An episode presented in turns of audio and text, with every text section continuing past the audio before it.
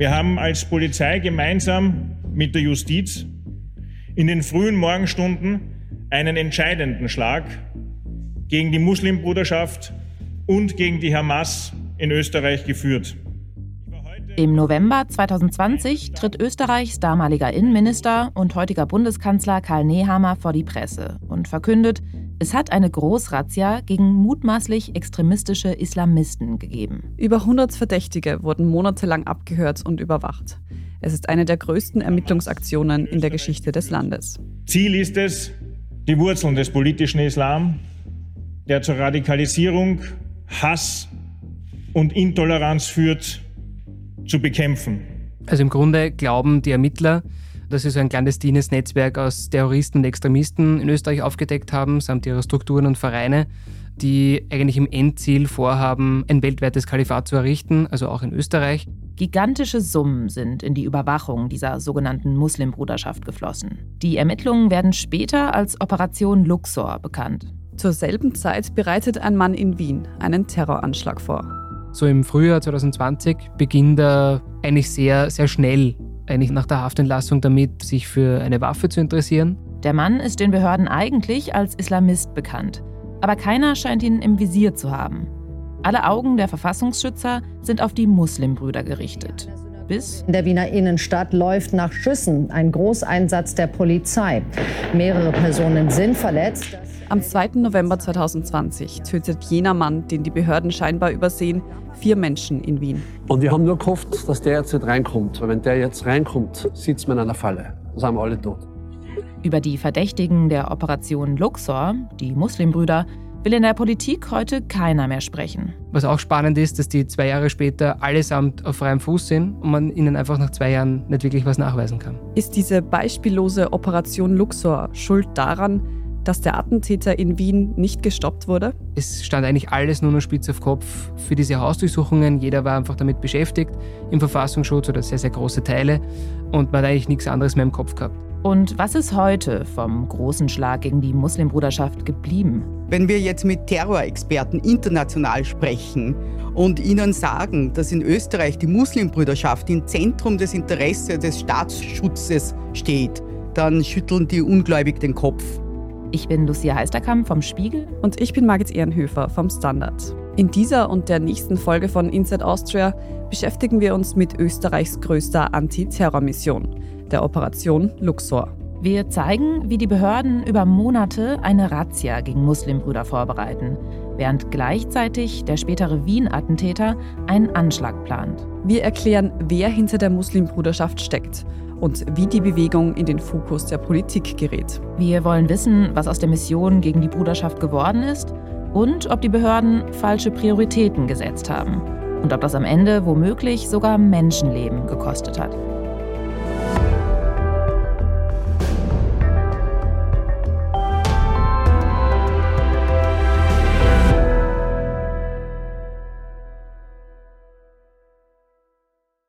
Also wann der konkrete Nullpunkt der Geschichte ist, das recherchieren wir bis heute eigentlich. Also das ist eine ganz, ganz große Frage, warum es die Operation Luxor überhaupt gab. Das ist unser Kollege Jan-Michael Machert vom Standard. Er recherchiert seit Jahren zur Operation Luxor und kennt den Ermittlungsakt beinahe auswendig. Was er heute sagen kann, wann die Ermittlungen damals offiziell beginnen. Der erste Akteneintrag war am 30. August 2019, wo auch die ersten Schritte unternommen worden sind. Damals laufen die Ermittlungen noch unter einem anderen Namen, nämlich Operation Ramses. Um die Sache nicht noch komplizierter zu machen, als sie bereits ist, bleiben wir in diesem Podcast aber bei der Bezeichnung Operation Luxor. In dieser Operation nimmt der Verfassungsschutz mutmaßliche Anhänger der sogenannten Muslimbruderschaft ins Visier. Die Muslimbruderschaft, das ist eine islamistische Bewegung, die ihren Ursprung in Ägypten hat. Wir gehen später nochmal genauer darauf ein. Es gibt aber Ableger in vielen europäischen Städten, so auch in Wien. Die Muslimbruderschaft war eigentlich schon in den Jahren davor zweifelsohne Thema, vor allem für die ÖVP spannenderweise. Und da unter anderem schon im Projekt Ballhausplatz. Das Projekt Ballhausplatz, das ist jener Masterplan, mit dessen Hilfe Sebastian Kurz 2017 an die Macht kommt. Zuerst innerhalb der ÖVP und schließlich auch als Bundeskanzler. Wie Kurz und seine Leute dafür Intrigen in der eigenen Partei spinnen und mutmaßlich gefälschte Studien veröffentlichen lassen, darüber haben wir bei Inside Austria schon oft gesprochen. Und all das wissen wir unter anderem aus den Akten zum Projekt Ballhausplatz. Aus denen erfahren wir aber noch mehr. Daraus geht hervor, wie wir dann ein paar Jahre später über den Urschuss erfahren haben, dass Sebastian Kurz und sein Team damals eine Muslimbruderschaftsstudie in Auftrag geben wollten. Und wie wir heute wissen, gab sie dann auch. Diese Studie geben Kurz und seine Leute 2016 in Auftrag. Also drei Jahre bevor die Ermittlungen zur Muslimbruderschaft tatsächlich starten. Sie wird später die Grundlage für die große Antiterror-Operation Luxor sein. Aber bevor wir dazu kommen, Warum interessieren sich Kurz und seine Vertrauten zu diesem Zeitpunkt überhaupt so sehr für die Muslimbruderschaft?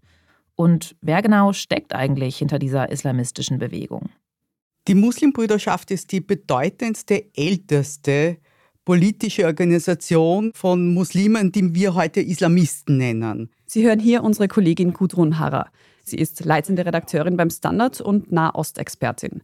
Die Muslimbruderschaft beschäftigt sie schon seit Studientagen. Sie ist 1928 in Ägypten gegründet worden und typischerweise in der Stadt Ismailia am Suezkanal. Warum typischerweise? Das war eben die Stadt, wo sich am deutlichsten die Präsenz der britischen Kolonisatoren gezeigt hat, also unter Anführungszeichen jetzt natürlich. Also die britischen Ingenieure, die eben den Suezkanal gebaut haben. In der Muslimbruderschaft verbinden sich damals eher bürgerliche Leute, also Lehrer, Beamte oder Ingenieure. Und die hatten die britischen Kolonialherren satt. Und die Frage war eben immer mit der Fremdherrschaft verbunden, in dem Sinne, was müssen wir tun, damit wir die Fremdherrschaft abschütteln. Und da gab es verschiedene Antworten und eine dieser Antworten, und die war die der Muslimbrüderschaft, war, wir müssen unsere Gesellschaft reislamisieren. Reislamisieren, das heißt, die Religion, also der Islam, soll alle Bereiche der Gesellschaft durchdringen. Deshalb will die Bruderschaft auch in der Politik mitmischen. Diese Gruppe hat sich organisiert wie politische Parteien damals, wie faschistische Parteien, aber auch kommunistische Parteien weltweit, eben von sehr kleinen Strukturen bis zu sehr großen. Das hat zu einer sehr schnellen Ausbreitung geführt. In Ägypten, aber dann auch schon bald in anderen Ländern auch. In Ägypten haben die Muslimbrüder auf politischer Ebene aber lange Zeit keinen richtigen Erfolg. Sie kommen in den 50ern kurz an die Macht. Da gibt es im Zuge der Revolution gegen die Monarchie eine Allianz mit dem Militär. Aber davon abgesehen bleibt die Muslimbruderschaft in der Opposition. Sie war deshalb auch für viele Menschen glaubwürdig, weil sie nicht angepatzt waren. Und es ist ja auch immer gelungen, so ein bisschen eine soziale Funktion zu übernehmen. Also sie war in Ägypten wirklich präsent, wenn der Staat versagt hat. Also ich denke zum Beispiel an äh, das Erdbeben oder wirklich die sozialen Strukturen in den Moscheen ganz allgemein. Die Muslimbrüder hatten in Ägypten in den früheren Jahren allerdings auch einen bewaffneten Zweig, der Attentate verübte, etwa gegen die Briten oder missliebige Politiker oder gegen ägyptische Juden. Juden gelten in der Ideologie der Muslimbruderschaft als Feindbild. Der Israel-Palästina-Konflikt wird bis heute als eine Art Stellvertreterkonflikt instrumentalisiert. Seit den 70er Jahren lehnt die Muslimbruderschaft Gewalt als Mittel ab. Es sei denn, es geht um Widerstand gegen die in Anführungszeichen Besatzer, also Israel. Natürlich sind im Laufe der Geschichte eben verschiedene Organisationen daraus geworden, die natürlich je nach Schicksal und je nach Geschichte des Landes andere Wege genommen sind. Da gibt es zum Beispiel die AKP in der Türkei, also die Partei des derzeitigen Machthabers Erdogan. Die AKP ist seit über 20 Jahren an der Macht und steht den Grundwerten der Muslimbruderschaft sehr nah. Aber das heißt natürlich nicht, dass sie jeden anderen Staat zum islamischen Staat machen wollen. Also Islamisierung der Gesellschaft in der Türkei, das hat man ja gesehen. Also die Türkei ist unter der AKP und Erdogan viel, viel islamischer geworden. Aber selbst da wird ja der Staat nicht in einem Sinn islamisiert wie im Iran oder wie es früher in Saudi-Arabien war. Dann gibt es aber auch Gruppierungen, die der Muslimbruderschaft entsprungen sind und heute international als terroristisch eingestuft werden. Ein extremes Beispiel ist der palästinensische Zweig der Muslimbrüderschaft, das ist die Hamas, die schon wirklich Muslimbrüder sind, auch wenn sie sich in der letzten Zeit etwas distanziert haben, aber natürlich eine ganz eigene Geschichte haben, eben die mit der Geschichte der Palästinenser und der Geschichte Israels zusammenhängt. Also eine wirkliche Terrororganisation. Die militante Hamas verübt immer wieder Selbstmordanschläge, hauptsächlich gegen israelische Zivilistinnen und Soldaten. Sie greift Israel mit Raketen an, leugnet den Holocaust.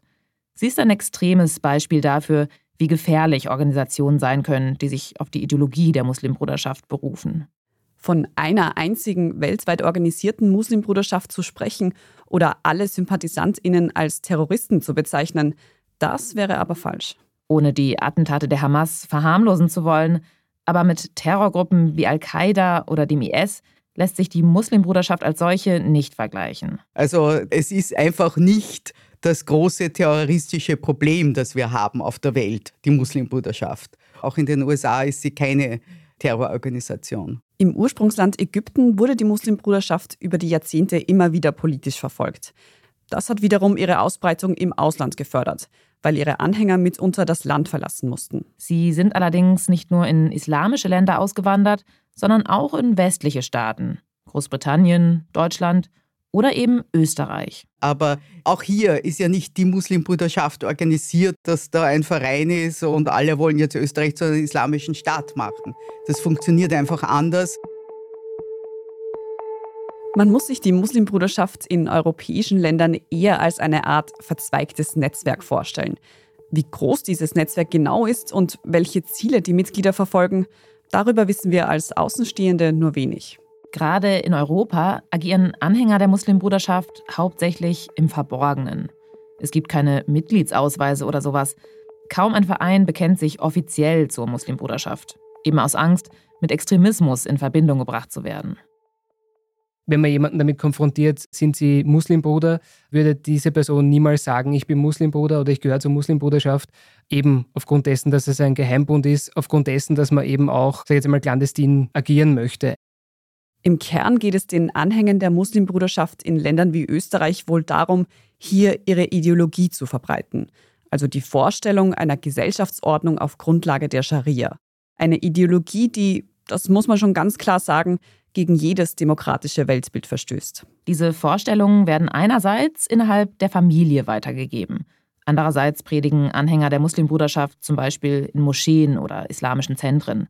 Das heißt aber nicht, dass sie tatsächlich konkrete Umsturzpläne verfolgen. Und schon gar nicht, dass so etwas in allen Moscheen stattfindet.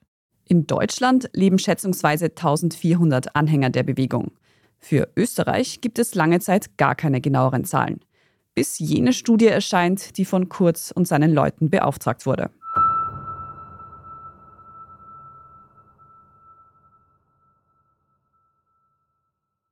Die Studie zur Muslimbruderschaft wird im August 2017 veröffentlicht. Also ungefähr anderthalb Jahre nachdem die Kurztruppe sie in Auftrag gegeben hat. Und mitten im Wahlkampf zur Nationalratswahl. Ich persönlich glaube, dass vorgezogene Wahlen der richtige Weg wären, um in Österreich Veränderungen möglich zu machen. Wir erinnern uns. Sebastian Kurz, inzwischen ÖVP-Chef, hat die bestehende Regierung platzen lassen. Deshalb gibt es Neuwahlen.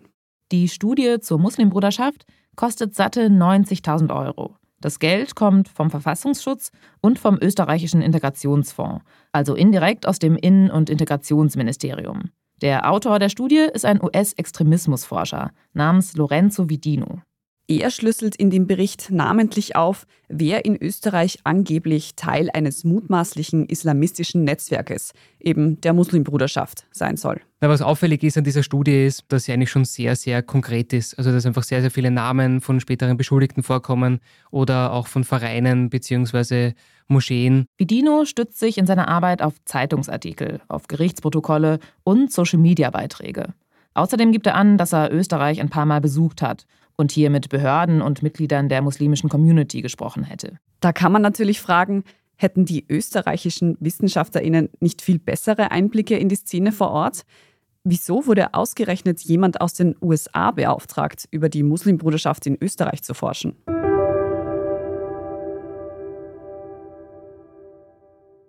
Kritik an Vidinos Arbeit bleibt deshalb nicht aus. Einige angebliche Anhänger der Muslimbruderschaft, die in der Studie beschuldigt werden, melden sich später zu Wort und sprechen sogar von frei erfundenen Anschuldigungen. Aber trotz Kritik in der österreichischen Regierung schlägt der Bericht hohe Wellen. Der damalige Innenminister Wolfgang Sobotka von der ÖVP scheint plötzlich in erhöhter Alarmbereitschaft. Damals so rund um die Zeit, sind wir also im September 2017, hat Sobotka damals als Innenminister darüber nachgedacht, über einen neuen Inlandsgeheimdienst und explizit die Muslimbruderschaft genannt, die man detektieren sollte, die man ausforschen sollte. Sobotka kommen dann aber die Neuwahlen dazwischen. Und ihr alle habt es möglich gemacht, dass das Unmögliche heute eingetreten ist. Wir sind Nummer eins geworden. Nur wenige Monate später wird Sebastian Kurz Bundeskanzler. Neuer Innenminister ist jetzt Herbert Kickel von der FPÖ. Und der setzt Sobotkas Plan in die Tat um. Er richtet eine eigene Analyseeinheit im Verfassungsschutz ein, die sich einzig und allein mit der Muslimbruderschaft befasst. Was nachträglich gesehen im Verfassungsschutz viele Verfassungsschützer skeptisch gemacht hat und als kritisch betrachtet wurde, weil eben Ressourcen abgeflossen sind, nur um sich auf die Muslimbruderschaft zu fokussieren. Was wir uns an dieser Stelle schon fragen, Warum schießt sich die Regierung damals so sehr auf die Muslimbruderschaft ein? Das hat vermutlich mehrere Gründe. Einerseits denken wir mal kurz zurück an diese Zeit. Selbstmordanschlag in Manchester, mindestens 22 Tote und 59 Verletzte. Die Terroristen von Paris schlugen an sechs Orten zu. Dabei töteten sie mindestens 128 Menschen. In Pakistan hat es eine schwere Explosion mit 28 Toten gegeben. Nach der Todesfahrt eines Lastwagens auf dem Berliner Weihnachtsmarkt an der Gedächtniskirche gehen die Ermittler von einem vermutlich terroristischen Anschlag aus. Eine Welle von Anschlägen erschüttert 2016 und 2017 die Welt verübt von Anhängern der Terrorgruppe Islamischer Staat, kurz IS.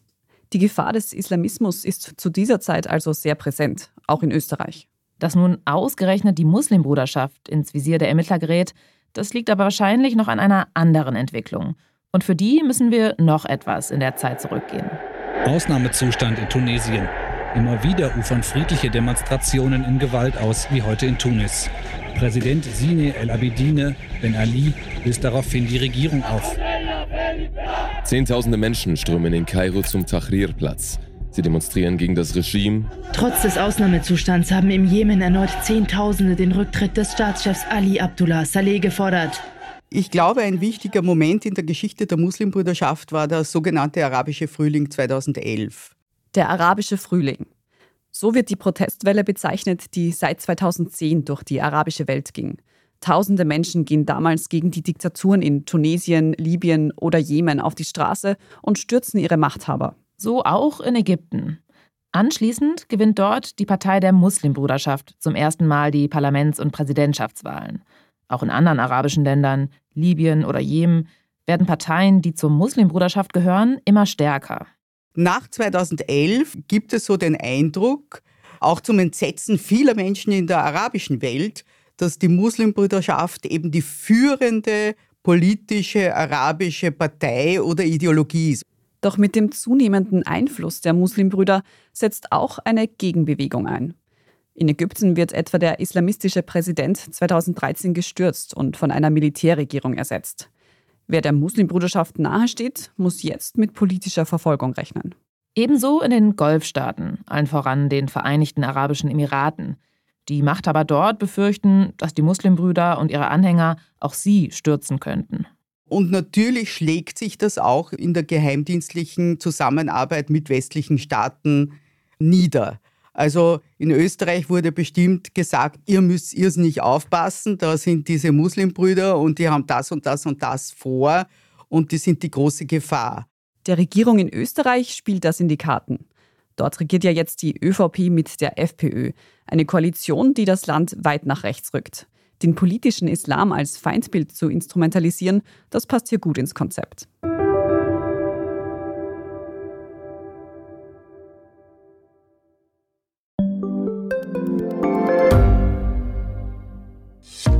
Hat Österreichs Politik ein Korruptionsproblem? Wie wird der Ukraine-Krieg enden? Und warum wird alles immer teurer? Ich bin Tobias Holub. Und ich bin Margit Ehrenhöfer. Wir stellen die brennenden Fragen unserer Zeit. Und die Standardredaktion liefert Antworten. Im Thema des Tages, Montag bis Freitag um 17 Uhr, überall, wo es Podcasts gibt.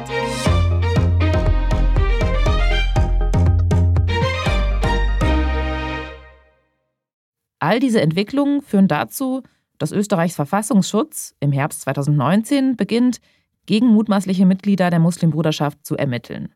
Grundlage der Operation ist jener Bericht des US-Extremismusforschers Lorenzo Vidino über den wir schon gesprochen haben. Über 100 Einzelpersonen und Vereine, die im Bericht genannt werden, sind nun offiziell Verdächtige. Also im Grunde glauben die Ermittler, dass sie so ein clandestines Netzwerk aus Terroristen und Extremisten in Österreich aufgedeckt haben, samt ihrer Strukturen und Vereine, die eigentlich im Endziel vorhaben, ein weltweites Kalifat zu errichten, also auch in Österreich. Der Vorwurf Terrorismus und Terrorfinanzierung. Es geht um Geldwäscherei, also wo man eben auch den Verdacht hegt, dass über diverse Vereine möglicherweise Terrororganisationen wie die Hamas mitfinanziert wurden, sozusagen, also über Umwege. Was die Ermittler allerdings nicht haben, eindeutige Belege, dass die Muslimbruderschaft in Österreich tatsächlich einen islamischen Staat errichten will. Aber um ihren Verdacht zu erhärten, ermitteln sie in unterschiedlichste Richtungen.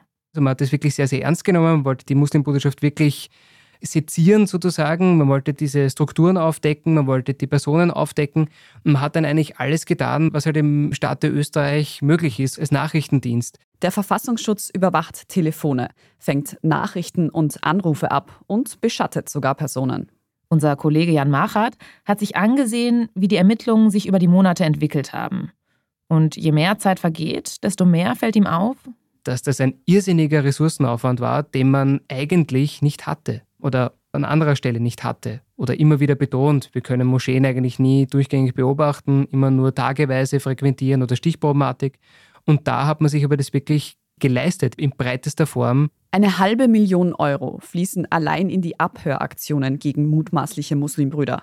Das hat unser Kollege anhand der Rechnungen im Ermittlungsakt rekonstruiert. Er hat auch eine Anfrage bei den zuständigen Ministerien gestellt, wie viel die Operation Luxor insgesamt verschluckt hat.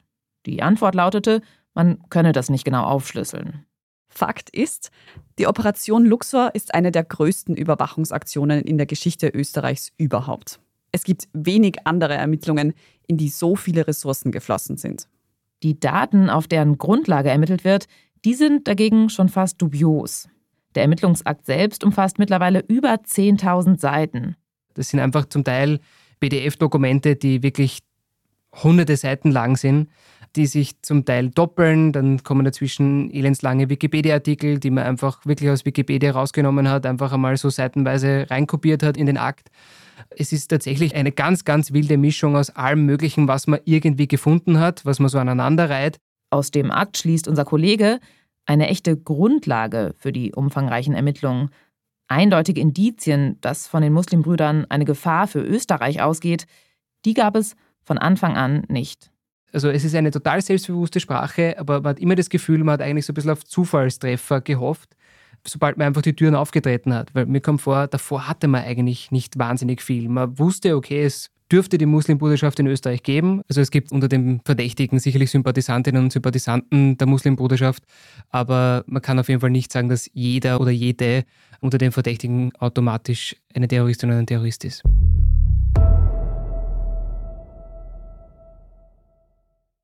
Wenn wir uns die Methoden ansehen, die bei der Überwachung eingesetzt wurden, dann klingt das schon ziemlich nach Geheimdienst-Thriller.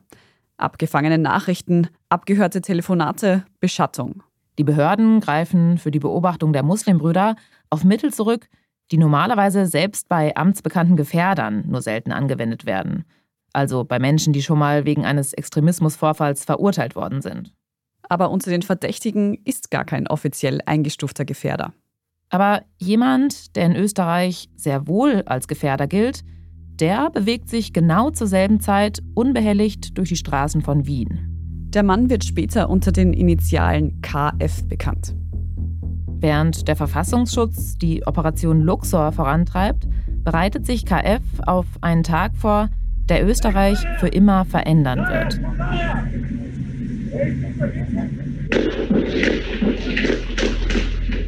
Der Attentäter KF wird am 2. November 2020 einen Terroranschlag auf die österreichische Hauptstadt verüben. Er wird vier Menschen töten und 23 weitere teils schwer verletzen.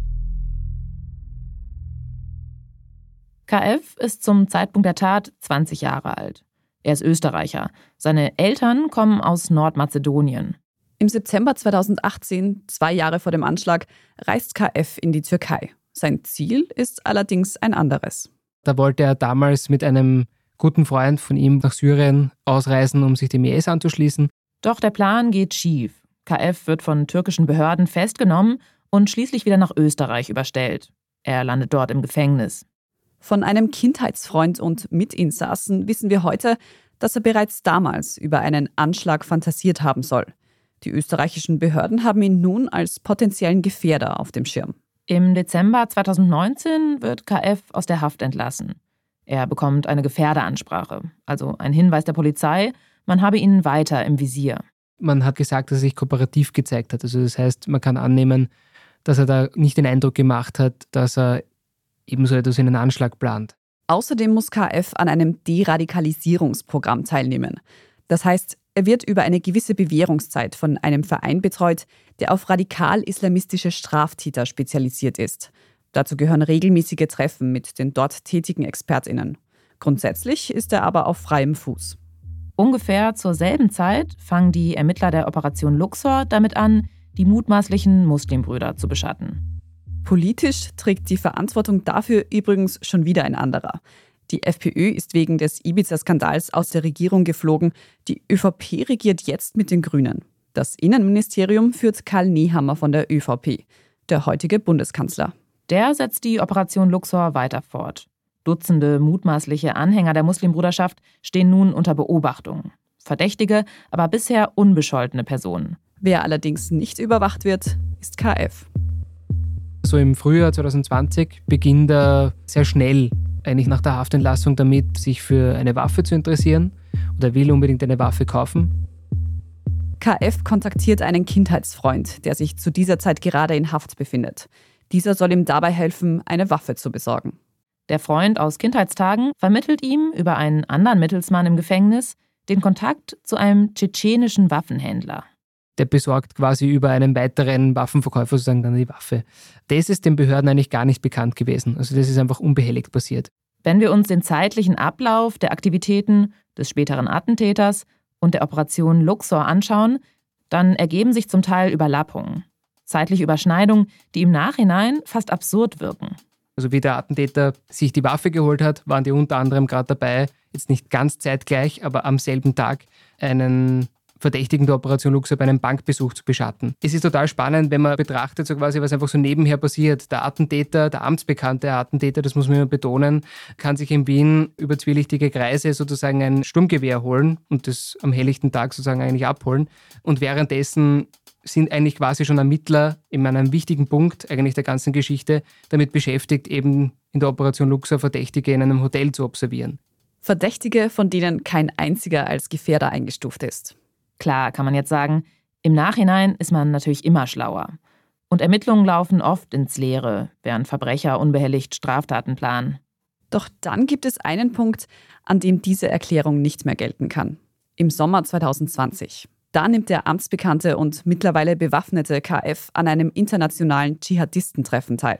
Eine Versammlung militanter extremistischer Islamisten. Mit den Schweizern und mit den deutschen Dschihadisten und ein paar Leuten aus Wien und St. Pölten. Und das ist eigentlich den Behörden bekannt. Also da wissen sie, okay, der spätere Attentäter ist quasi wieder in seinen Gefilden unterwegs und sogar noch schlimmer, er ist eigentlich sogar mit international vernetzten Dschihadisten unterwegs. Die Ermittler haben dieses Treffen auf dem Schirm. Sie wissen, wer in diesen Kreisen verkehrt, der ist potenziell gefährlich. Und trotzdem unternehmen die Behörden nichts, um KF zu überwachen. Und auf der anderen Seite, in der Operation gegen die Muslimbrüder, werden in dieser Zeit über 20 Verdächtige in Wien und Graz observiert. KF treibt seinen Plan nach dem Dschihadistentreffen offensichtlich weiter voran.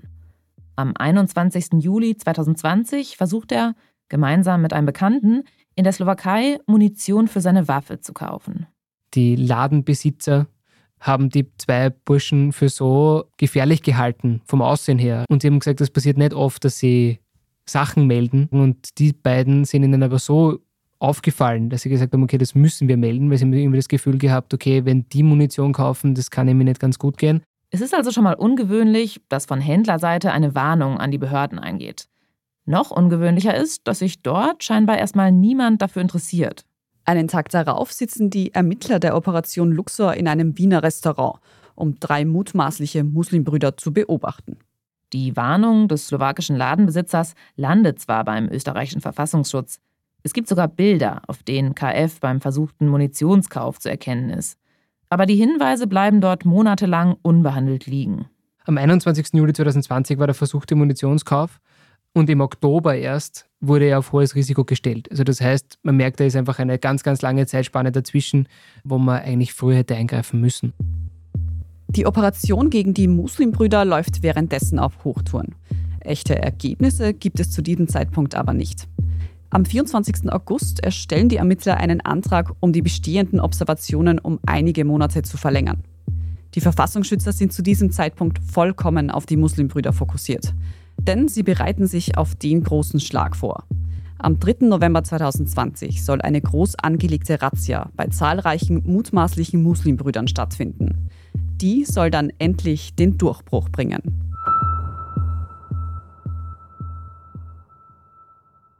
Also das heißt, es stand eigentlich alles nur noch spitz auf Kopf für diese Hausdurchsuchungen. Jeder war einfach damit beschäftigt im Verfassungsschutz oder sehr, sehr große Teile und man hat eigentlich nichts anderes mehr im Kopf gehabt. Während die Verfassungsschützer diese Großrazzia planen, wird der zukünftige Attentäter KF von den Behörden endlich auf hohes Risiko eingestuft. Monate nach dem Waffenkauf, nach dem Dschihadistentreffen und nach dem Hinweis des versuchten Munitionskaufs. Bei KF soll nun eine weitere Gefährderansprache stattfinden.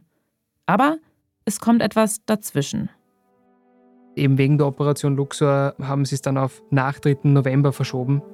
An diesem 3. November 2020 sollen die großen Hausdurchsuchungen bei der Muslimbruderschaft stattfinden.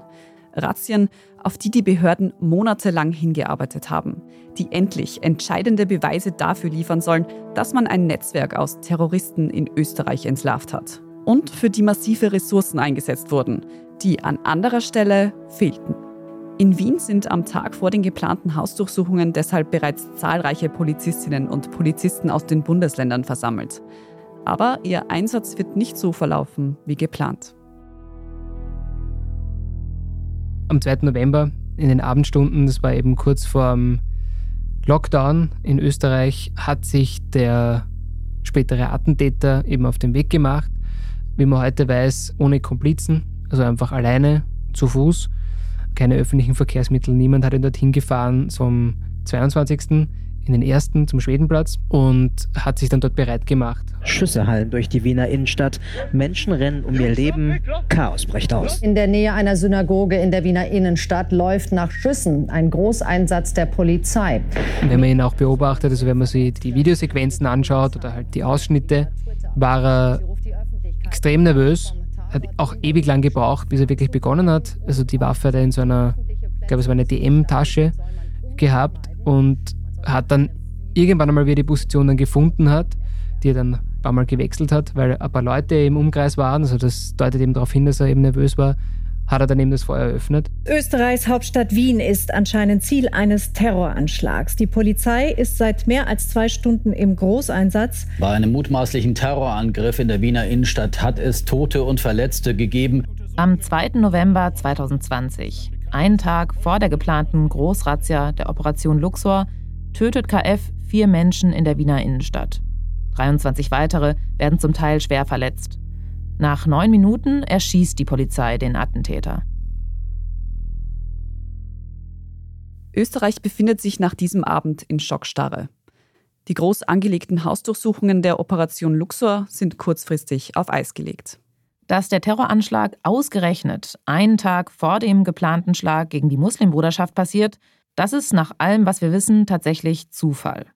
Doch es dauert nicht lange, bis sich der damalige Innenminister Karl Nehammer diesen Zufall zunutze macht.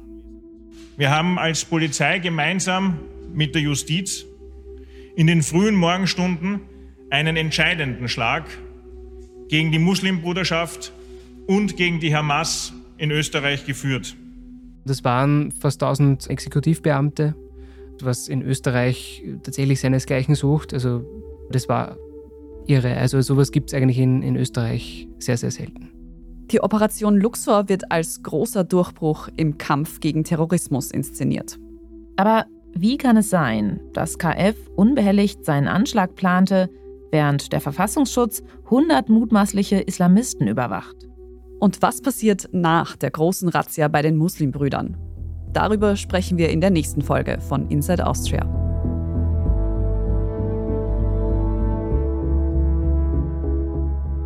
Inside Austria hören Sie auf allen gängigen Podcast-Plattformen, auf der Standard.at und auf spiegel.de. Wenn Ihnen unser Podcast gefällt, folgen Sie uns doch und lassen Sie uns ein paar Sterne da. Kritik, Feedback oder Vorschläge zum Podcast wie immer gerne an insideaustria.spiegel.de oder an podcast.derstandard.at. Unsere journalistische Arbeit können Sie am besten mit einem Abonnement unterstützen. Alle Infos zu einem Standard-Abo finden Sie auf abo.derstandard.at. Und unsere Hörerinnen und Hörer können mit dem Rabattcode Standard drei Monate lang für 30 Euro das Angebot von Spiegel Plus testen und 50% sparen. Alle Infos dazu finden Sie auf spiegel.de slash der Standard. Alle Links und Infos stehen wie immer auch in den Show Notes zu dieser Folge. Danke fürs Zuhören und allen, die auch hinter den Kulissen an diesem Podcast mitwirken. Das waren diesmal vor allem Antonia Raut, Scholt Wilhelm, Ole Reismann und Christoph Grubitz. Ich bin Lucia Heisterkamp. Ich bin Margit Ehrenhöfer. Wir sagen Tschüss und Baba.